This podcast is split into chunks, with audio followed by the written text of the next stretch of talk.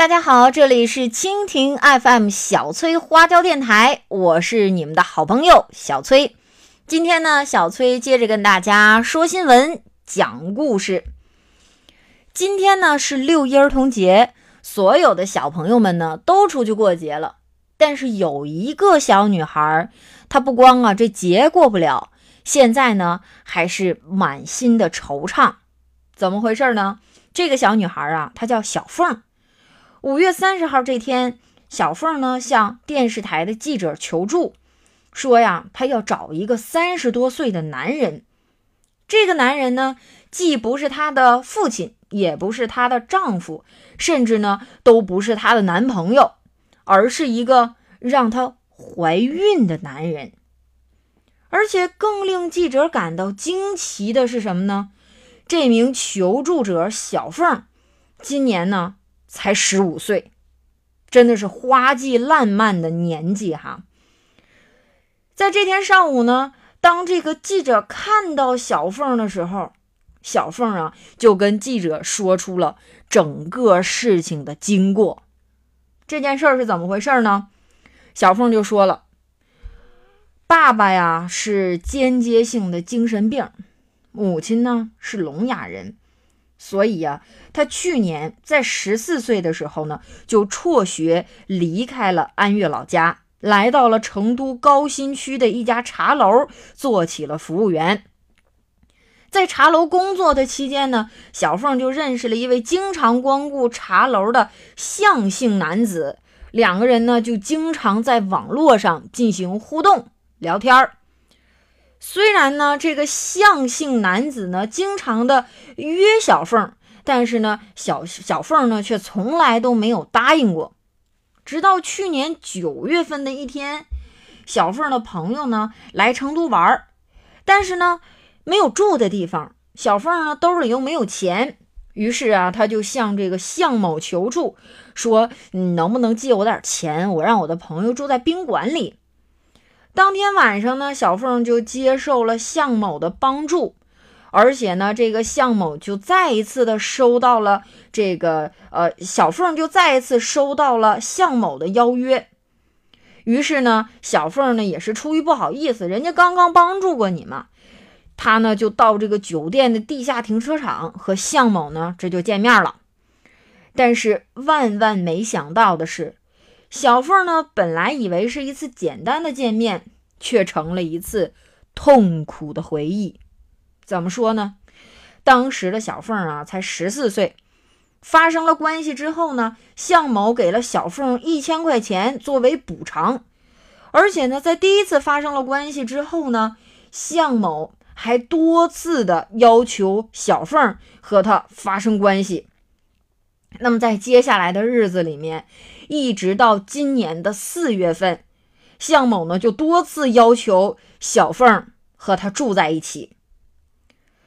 今年四月份的时候呢，向某突然就要求小凤去检查身体，这个时候小凤才发现了自己怀孕了。而且呢，从小凤提供的化验单上呢，我们能看到，小凤呢现在已经有两个月的身身孕了，而且最重要的呢，患有妇科病，在怀孕的过程当中本身就存在风险。那得知了这个情况之后呢，向某不但没有把小凤保护起来，像正常的这个爱人和情侣一样帮助小凤，觉得小凤肚子里怀的是自己的孩子。这个时候，向某做出的这个举动，真的是非常的让人寒心。向某说：“我呢，实在是没有钱，不光呢没有钱给你，也没有钱给孩子，而且呢，向某呢也并没有说这个孩子是要还是不要。”随后呢，就将小凤的电话、社交网络的账号全部的拉入了黑名单。向某呢，就像空气一样消失了。现在呀，一个人在成都的小凤，可以说既没有地方可去，也没有钱治病，而且呢，连这个男人的名字、年龄、工作也不知道。向某究竟现在在哪里呢？好多个媒体报社的记者呢给向某打电话，同样一个结果，那就是无法接通。像这样的情况呢，记者也帮助小凤咨询了律师，律师就表示了，按照我国刑法的规定，与未满十四周岁的未成年少女发生性关系就是犯了强奸罪。但是我国刑法中标注的十四周岁是以户口本上的年龄为准的。虽然小凤在当时已经过了十四岁的生日，但是如果有证据能够证明她当时是被迫与向某发生关系的，也可以按照强奸罪对向某进行起诉。现在呢，三瓦窑派出所呢已经对此事展开了调查，希望呢这调查的结果可以。帮助到小凤。其实整个故事跟大家分享完了之后呢，小崔是这样觉得的：小凤这个孩子呢，在最开始的时候我们就说了，父亲呢是间接性的精神病，母亲呢是聋哑人，他本身从小就缺少这种父母的关爱。其实现在很多我们农村地区。有非常多的留守儿童，我们也知道，青少年当中犯案的这些青少年当中，留守儿童的占比是非常非常大的。他们有的逃学、厌学、打架斗殴，甚至有的孩子最后就走上了犯罪的道路。